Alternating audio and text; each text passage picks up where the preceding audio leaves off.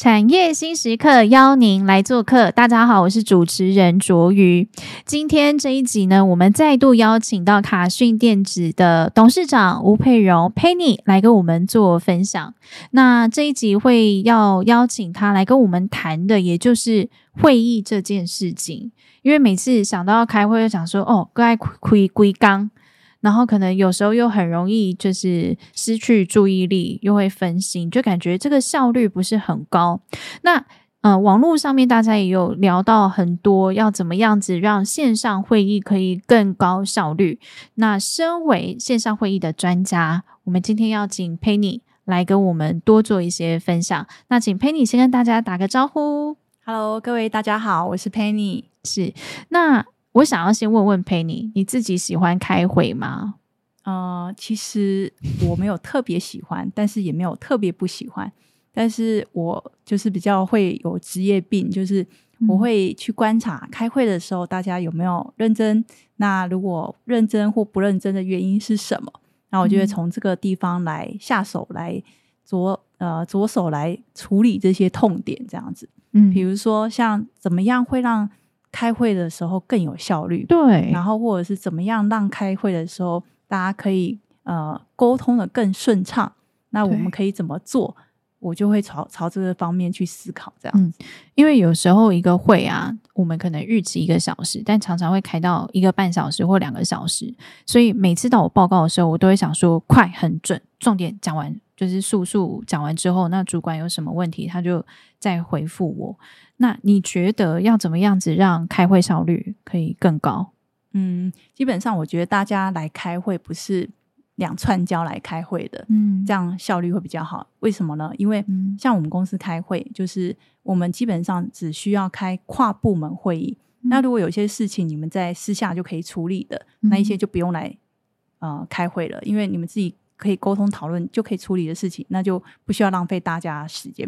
那基本上我们的主管会议就是一定是第一个跨部门的事情，第二个大家一定会先把问题先列上去，嗯、然后呃，如果相关部门比如说问 A，A 就要先把解决方案提出来，那问 B 的话，B 也要把解决方案提出来。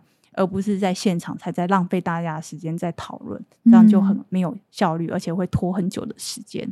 所以你们会议之前，其实就会先请大家提出一些问题，对，那有相关的人就赶快先解决。对，那我们会议的时候，其实是针对这些解决方法，可能去思考，哎，这个好不好？是不是需要再改善？对，然后我也会要求，就是他们一定要，比如说提出解决方案，那一些解决方案的优点跟缺点是什么？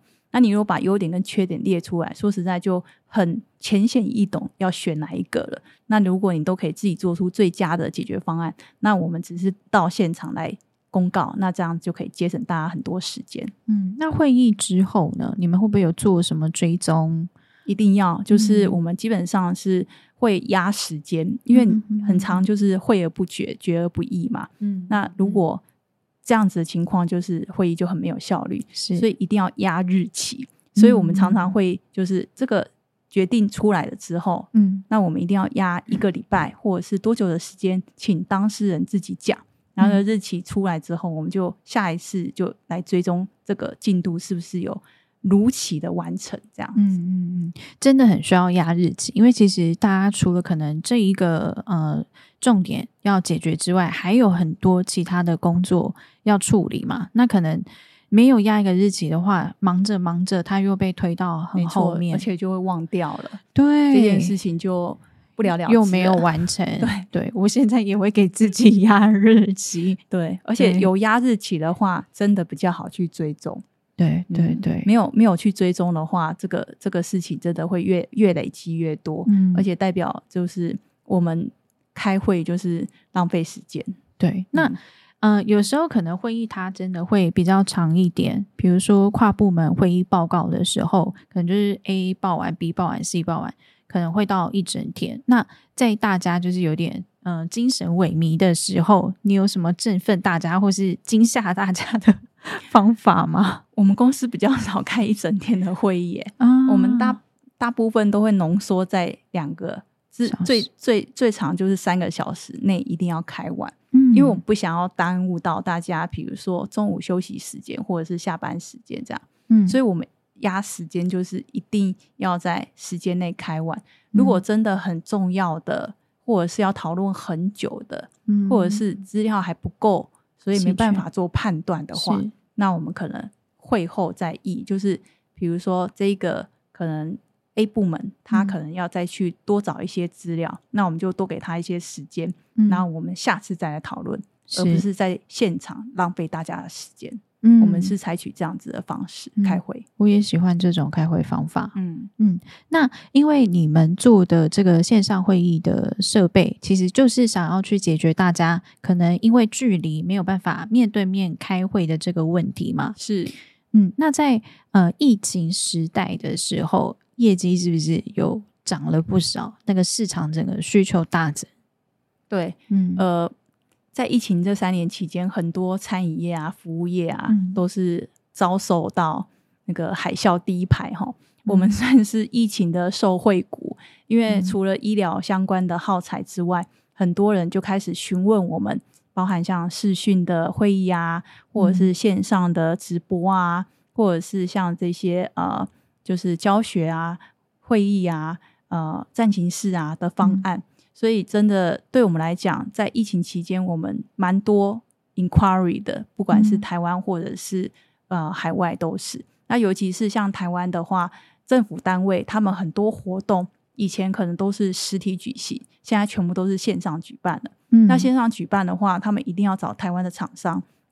不可能找海外的厂商嘛，因为都已经没办法出国出差了，怎么可能找海外的厂商？嗯，那我们又在台湾是算是历史最悠久、经验最丰富，然后也最专业的厂商，嗯，所以像像一些，比如说像一些线上的一些课程，或者是像 APEC 的一些活动，或者像总统黑客黑客松这些活动，以前都是实体举办的，现在就会请我们帮他规划线上的。那线上的方式就是，你只要把 agenda 给我们，那、嗯、比如说谁致辞啊，或者是要临时要开什么样的小组会议啊，或者是谁演讲啊、嗯，线上演讲或者是海外演讲或者是实体演讲，这些只要把这个 rundown 给我，我就可以帮你做规划，帮你做安排，然后全部都可以线上处理，嗯、而且至少可以节省呃比实体还要节省一半的费用以上。嗯，这样省很多钱。嗯，对，所以我都开玩笑说，把这些钱省下来，就可以买好几套的设备，而且这个还好几套的设备又可以用个三五年，跑不掉，嗯、就可以呃节能减碳，又提升效率，是更环保，这样子可以少砍很多棵树。没错。那我好奇的是，因为疫情前可能对于线上会议设备的需求没有这么高，那得利于。也不是说呃受益于疫情啦，就是疫情的时候这个需求出来，那现在是后疫情时代嘛，这个线上会议设备的市场需求它有变少吗？还是反而有更多新的商机？呃，其实反而更多新的商机耶。为什么呢？嗯。因为大家在疫情期间可能就是觉得呃我资讯可能还有限，然后到底这个好还是不好？很多人其实还在观望的角色，但是在疫情期间，很多人安装甚至开始使用了之后，就慢慢有口碑出来了。嗯。所以大家使用过了都说好的话，那其实会让这些呃，不管是服务业啊、餐饮业，他们也会心动。嗯。因为像服务业、餐饮业，他们蛮多连锁的嘛。嗯。那我没有算过，基本上你只要北中南有超过三个点以上，嗯。你的交通费、你的出差费、你的呃，加班费这些，嗯、呃，哩哩扣扣这些加起来，其实一年只要有超过一百万以上，嗯，你就可以买一套系统，而且买一套系统你是可以用好几年。对，那这一套系统就是你也可以线上跟线下合并使用，因为我们就是疫情后，嗯，所以你线上也可以用，线下也可以用，一起都可以用。所以下一次如果真的有再发生任何的呃，事情的话，你也都不用担心，因为你已经准备好了。这样子，嗯、就大概省省了，就发觉其实线上会议的方式不止省钱，又效率比较高，不用嗯、呃、长途移动，然后又很方便，随、啊、时随地都可以做线上会议嘛。对，像视讯会议的好处真的是蛮多的。嗯、那像比如说像我们出差来讲，嗯、很多时候大概百分之八十都是花在交通的时间。对，像如果搭高铁，现在是算是比较快速的方式。嗯，呃，但是你如果往返北南北的话，也至少。加起来也要四个小时，跑不掉。嗯，那你如果出去去国外的话，那更不用说了。比如说你去国外，不管是去美国、去加拿大，那个随便一趟来回的飞机，可能去一天，回来就一天了，就两天就不见了。嗯，那你如果透过视讯的话，真的可以节省非常多的时间。嗯，而且像美国啊这些国家比较大的地方，你在交通不是只有。从台湾坐飞机过去，嗯，你在内陆的交通也要花非常多的时间，真的。而且你可能开个会，说实在的，只有两个小时、三个小时就结束了，嗯，你就会找其他乐子，可能吃餐厅啊，或者是去逛逛街啊，对之类的旅游行程。所以你仔细算一下你的产值，因为老板都是。精算开源节流嘛？那我到底做这件事情的效益是如何？嗯、所以其实老板可以精算一下，就是你每一年的出差费可以带带给你的效益大概是多少？嗯、那这个效益就是订单嘛，你可以增加帮公司增加多少的收入？嗯、那也不是说完全都不用出差，可能出差比例可以调整。嗯、你可能以前要一个月出差一次，嗯、现在可能就是一年或者是。多久的时间再出差就好了。嗯、那大部分的事情可以在线上讨论的话，嗯、那就透过线上的方式来进行，嗯、这样子又可以兼顾到品质跟效率，嗯、然后又可以兼顾到开源跟节流。这样，嗯，我在想，就是因为人家都说见面三分情，那。嗯，很多人会觉得说面对面的开会感觉会比较有温度，但是也回归到就是实际面，真的你用线上会议，它可以节省成本。那我觉得有时候距离就是美，有时候你在线上你看不到本人，你还会好奇说，诶，他那他全身就是真实看到的感觉又会如何？嗯、所以如果呃原本是一个月会飞出去开一次会，可能改成一季或是一年。去开一次会，就是真正见到本人的时候，反而会更有那种就是哇，很呃难得跟珍惜的那种感觉。对，嗯嗯，其实真的，人家说见面三分情，这是没错的。嗯、但是其实为什么会见面三分情？嗯是因为我们可能在讨论事情，在开完会之后，我们是不是会吃饭，嗯、会去 喝酒小酌一下？对那这个就是所谓的见面三分情。因为当我们小酌吃饭之后，嗯、当然就会温度啊、嗯、关系啊会整个提升。嗯、所以我我才会说建议，就是也不是说全部都是改上改成成线上会议，而是你就是评估一下有没有必要，对，有没有必要？嗯、因为其实。在疫情期间，很多人他后来发现，其实我也根本就不用出差，甚至也根本就不用参展。对，我可能之前常常要飞大陆、飞越南、飞哪里，嗯，之前一定要飞，没飞不行的。可是这三年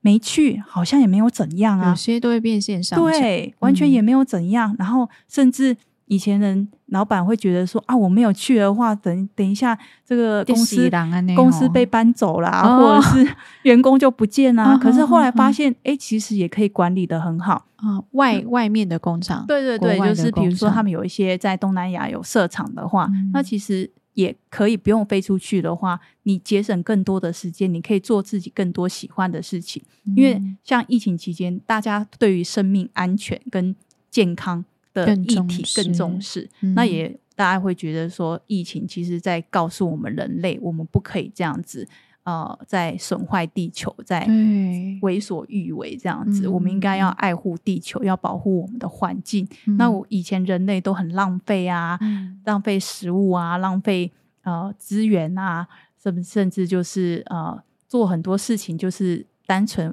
自私自利的，只为了自己。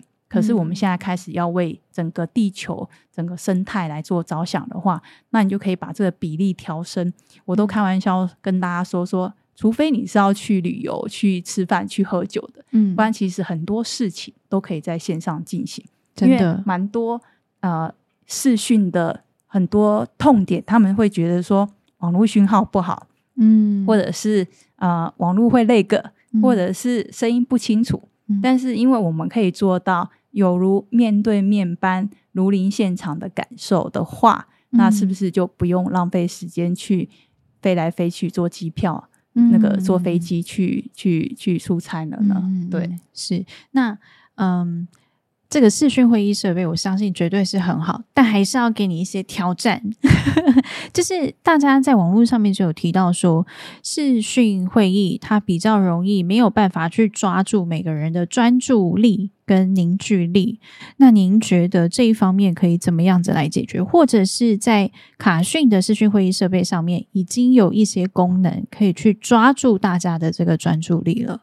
一般市面上在开视讯会议的时候，通常都是一个八爪鱼，嗯，然后是全收音的麦克风，是，然后大家就是现场一堆人，也不知道是谁在讲话，对，然后那种全收音的麦克风，它是不管你是讲悄悄话，或者是打字，或者是手机震动，全部都会收进去，嗯，那对于远距的人，比如说在远方的人视讯的人，他会听到很多杂音。对他耳朵来讲，其实是非常不舒服的。对，但是因为我们的 BXB 的系统是，我们只照讲话的人，嗯、我们也只收讲话人的声音。嗯、那这样子的话，就可以让远方的人知道现在谁正在讲话，而且他摄影机就直接照他的脸，嗯、所以你可以看到他的表情，也看到他他的全部的肢体动作。嗯那旁边的人，不管是在讲悄悄话，或者是在。假设是在场商业谈判好了，嗯，今天客人在跟我杀价，嗯嗯，那他看到我而已，嗯，旁边我的会计、我的采购、嗯、我的呃那个制造的人员在旁边帮我算成本的话，他们是不会被拍到，嗯、也不会收音进去，那这样子，他们等一下把结果告诉我，我来跟客户谈 yes 跟 no 的时候，嗯。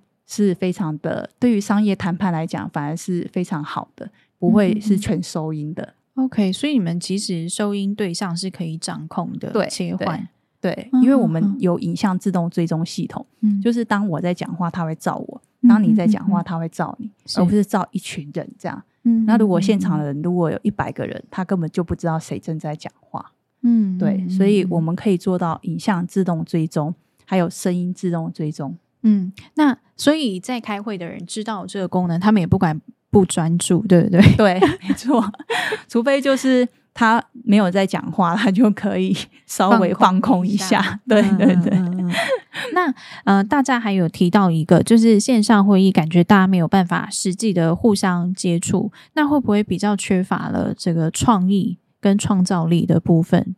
嗯，其实我们在疫情期间这三年期间有做了蛮多的 试验哦，包含像视讯喝酒啊、嗯、视讯的社团的交接啊，嗯、或者是视讯的签约啊，嗯、甚至我们也帮蛮多国家，因为在疫情期间整个法院全部都是停摆的状况，嗯、后来因为累积案子累积太多了，是，所以必须还是要开庭视讯开庭，对，视讯开庭就是变成法官、嗯、检察官。还有原告跟被告，他们在四个不同的地方进行视讯会议，这样、嗯，所以就会有四个小格子。对对对，嗯、然后会把这个整个过程录音录影下来，嗯，然后原告的律师、被告的律师都可以就是帮他们做答辩，这样子。嗯，那反而这些呃都是蛮多创意的运用。还有像我有一个呃公司，他是做那个呃养鱼的，嗯，那他以前是呃。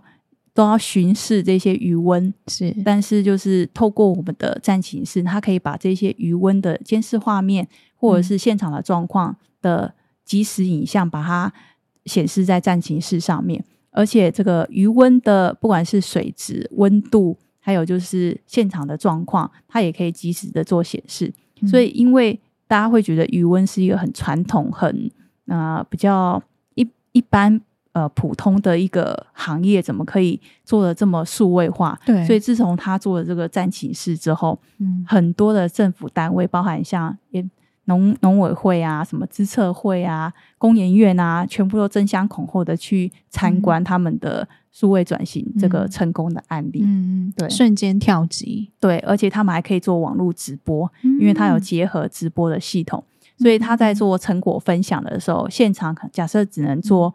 三四十个人，但是线上可以三四百人、三四千人都没有问题。嗯，对，嗯嗯，哎，就可以把嗯，他的成果跟更多人分享。是刚刚第一个例子提到的是视讯喝酒，这个我比较有兴趣。嗯、对，视讯喝酒，这是真的是为了要喝酒无所不用其极的一种方式。他们是什么社团吗？还是是只是玩白玩这种应用而已？就是应该很多社团其实都难免会交际应酬，嗯、会吃饭喝酒嘛。嗯、那吃饭喝酒以前在疫情期间根本不可能，因为你就只能在家，或者是你被隔离的时候就只能就不能出门这样子。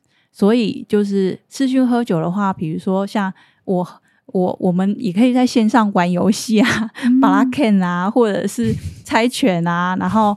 玩玩什么野球拳还是什么都可以，嗯嗯、但是就是你输了的话，你还是要喝。嗯、那透过这样子的方式，也是可以互相联络感情，嗯、也是可以大家不用出门，因为像我们很多酒驾的案例，就是因为你在外面喝酒。然后你又要回家，对，然后就是造成酒驾的遗憾。嗯，不管你是撞到人或者是被撞到，嗯、都是很遗憾的事情。嗯嗯，嗯所以都会宣导开车不喝酒，喝酒不开车。嗯、可是如果你在家做视讯喝酒的话，你根本就不用担心，因为你喝醉你就直接睡觉就好了，对完全没有交通的问题，你也不用找代驾。我觉得这个方法非常好，嗯，因为我觉得喝酒这件事情，我我自己一个人不会喝酒，就是。可能我我对酒精本来就没有特别喜欢，我不喜欢。但是我会喝酒的时候，通常就是有朋友的时候，就是小酌。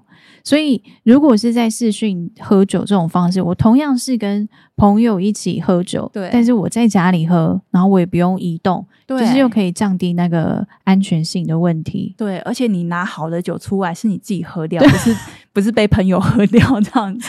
所以你可以尽量拿很好的酒出来。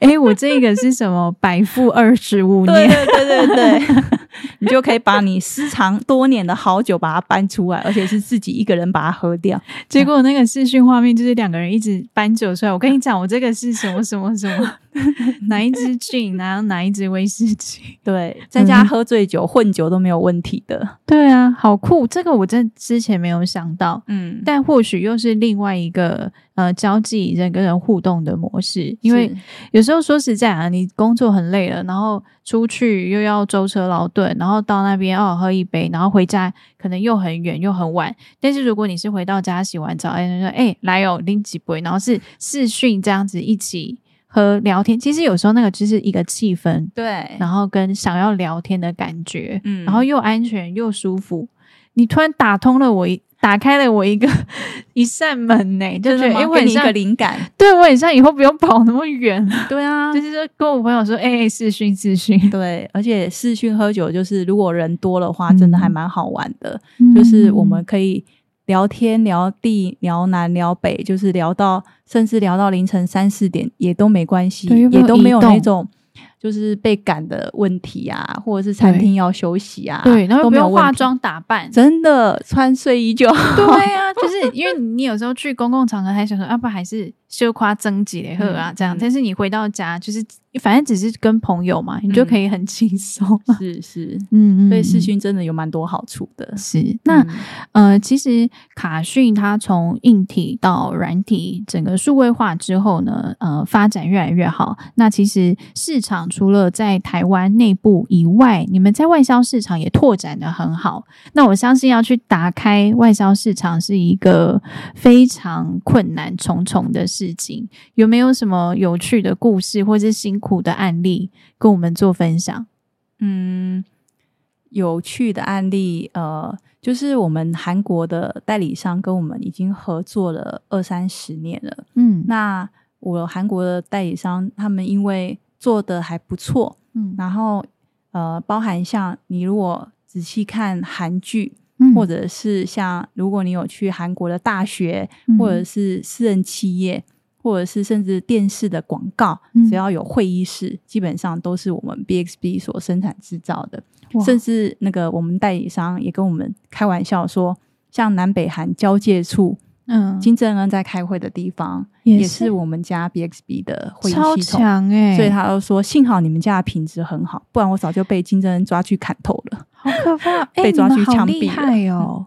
那因为有一些韩剧里面也真的会有那种什么军方战情室的那一种画面，可能也是你们家的产品，对不对？对，基本上只要是会议室，然后战情室就会是我们家的。嗯、那里面呃，因为韩剧有太多部了，所以呃，对啊，各位如果有在看韩剧的话，有开什么董事会啊、办公室恋情啊，嗯、什么那一种呃，嗯、什么什么。非常律师啊，这种在开会的地方，嗯、你都可以仔细看一下。嗯、基本上应该百分之七八十都是我们家 BXB 的系统。嗯，可以找一下有没有 B 叉 B 三个字。我要更正一下，是 B 乘 B，因为我们是 base 乘 base 的。哦，对对对对对，我都自己因为改念法，B 乘以 B 是 the best 乘 the best，对，就是好还要更好的意思。嗯，那或者是念 BXB，哦，BXB 好，对，纠正，一直你跟人家乱，下次念错要请我吃饭了，没问题，随时。那另外就是除了这个韩国，有没有什么？比较困难的要去开发市场，一定有很多困难点吧？哦，困难的非常非常多，嗯、呃、但是我想一下哦，有没有经典案例？嗯，像像有一些故事是比较特别的，就是像啊、嗯呃，像我们去中东的时候，嗯，因为中东它是回教国家，是，所以有蛮多特殊的一些文化，跟一些。呃，比较特别的习俗，嗯，是我们要特别注意的，嗯，不然的话，嗯，他们可能有一些呃不符合他们市场的话，就没有办法成功打入他们的当地这样子，嗯，所以比如说像他们有一些呃禁忌，是。之前我还不太清楚的时候，哦，常常会犯蛮多乌龙的，像什么？像比如说像回教不喝酒，结果我送礼物还送酒。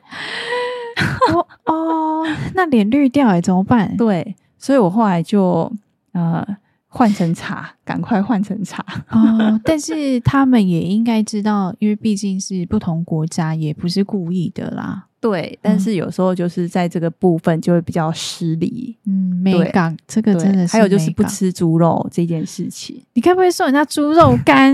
就是台湾很有名的香肠之类的。天哪，糟糕了。对，或者是肉松之类的。那后来你怎么样子，就是让他们呃去说服他，或者是怎样打再次打动他们？呃，就是要靠我的。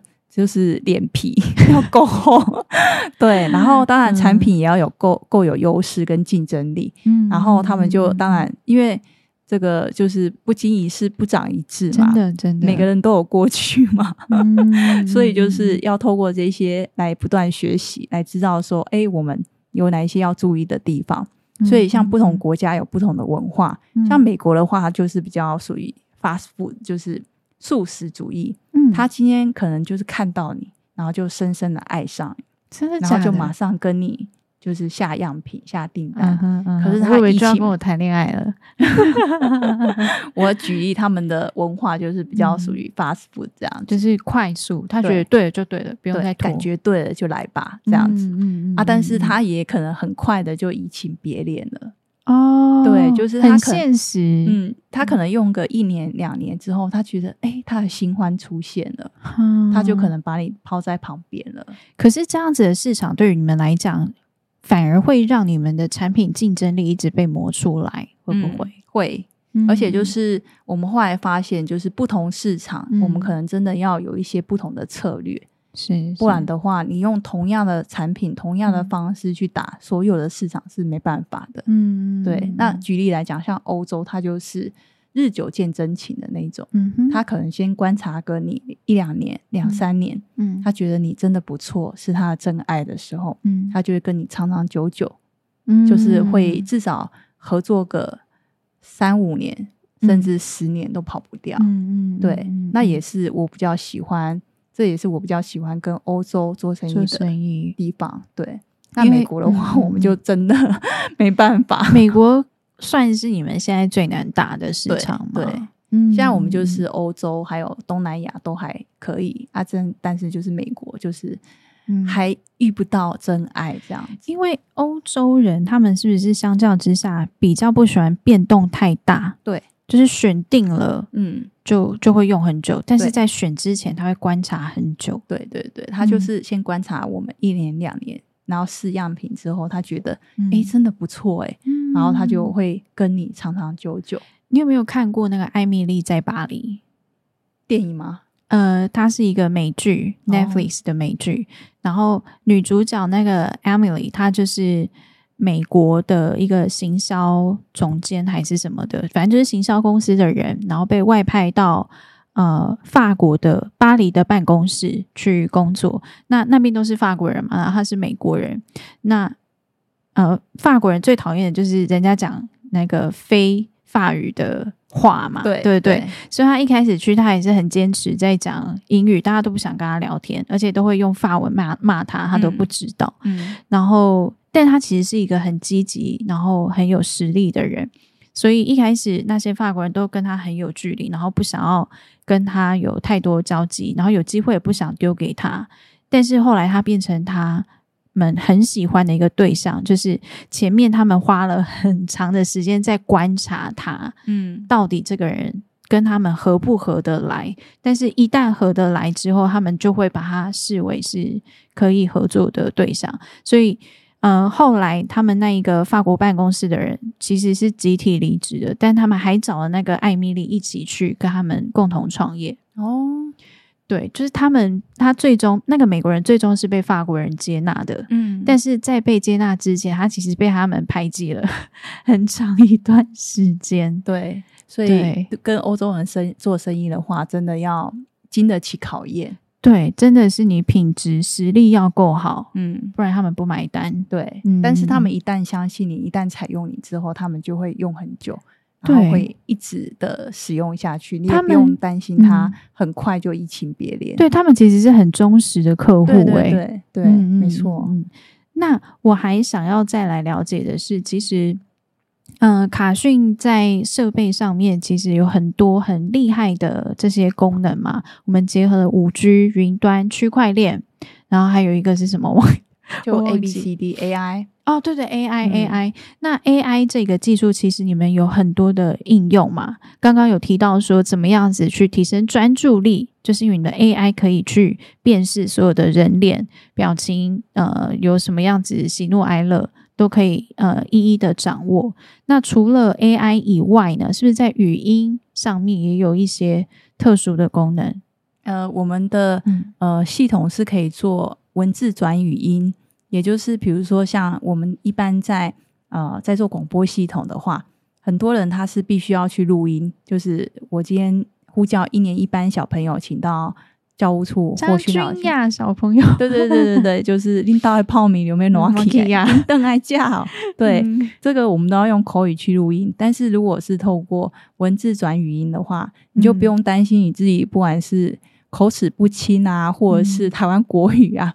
或者是你不想讲话，你害羞都没有问题，你只要打字上去，嗯，它就会自动帮你读出来。那你要是男生的声音、女生的声音都可以。那现在其实你要转换成英文，或者是法文，或者是任何国家的语言，其实也都可以。嗯，是。那在我们节目的尾声呢，也要来到我们卡讯的高光时刻。其实卡讯有获得很多国内外的奖项的认证，对不对？嗯，来跟我们分享一下。我们公司其实得过蛮多的奖项，在内部教育训练的部分，我们有获得 TTQS 的认可，然后还有获得第九届的国家人力创新奖。那在产品的部分，我们每一年都有申请台湾精品奖。那除了台湾精品奖是台湾政府的认可之外，还有像德国的 iF 设计大奖以及日本的 G Mark，所以是除了台湾政府的肯定，我们也获得东方的日本以及西方的德国的认可的。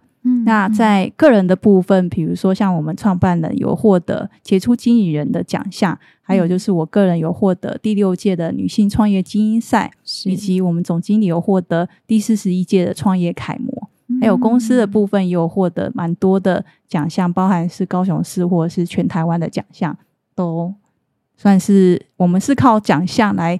呃，获得一些呃媒体的曝光跟肯定的，嗯，嗯各大奖项的常胜军啊，真的努力中努力中，因为、啊、因为就是公司的行销预算有限，所以靠 得奖来增加曝光度。因为我们是在做品牌的，嗯，其实品牌除了你自体行销之外，奖项我觉得是最赋能、最加分的一个方法。嗯，因为呃，你要经得起考验，才有办法获奖，得到肯定。对，因为其实申请这些奖项都要非常。繁琐的一些过程，对，包含像文字的书写、计划书的撰写，嗯，还有就是像有些还要实地访查，就是会有很多专家学者来你公司来看，嗯，然后还有就是评估你的呃产销人发财这一些做的有没有到位，有没有确实，你的公司有没有赚钱之类，全部都在他们的评估范围之内。嗯，那获得这些奖项，当然有一些。呃，曝光以及媒体报道的一些好处，嗯，那就是等于是政府认可你之后，他就会希望说，哎，你是一个很棒的企业，那可以多多的曝光，来让更多人来学习，来跟你做，嗯、呃，来来让你的成功经验来让更多人知道。嗯嗯嗯。那卡讯电子它现在获了很多就是这个奖项的肯定，但我们还是想要持续的进步跟发展。那如果我们放眼下个十年，卡讯电子，你希望它可以在哪些方面更有所成长，或是你们下个十年有什么样子的目标，想要继续去布局？呃，在呃目标的部分，其实我们未来应该是会有 IPO 的打算，嗯，所以会计师现在也在积极的，就是辅导我们，嗯，预计在三年后应该会有呃。不错的，就是如果三年都有正成长，嗯、而且有都有达到业绩的目标的话，应该就是会顺利的申请上市柜这样子。嗯嗯，那当当然是希望说我们公司可以长长久久，然后现在已经是三十二年了嘛，嗯，那希望可以在下一个三十二年可以是一个呃长长久的一个品牌，而不是。啊、呃，因为大部分的台湾的厂商都是做代工为主，嗯，那其实代工的话就是毛三到四嘛，就是赚的是比较薄的毛利。那其实要经营品牌真的是很不简单，很困难，要砸非常多的钱，然后要有很多的行销跟研发的预算。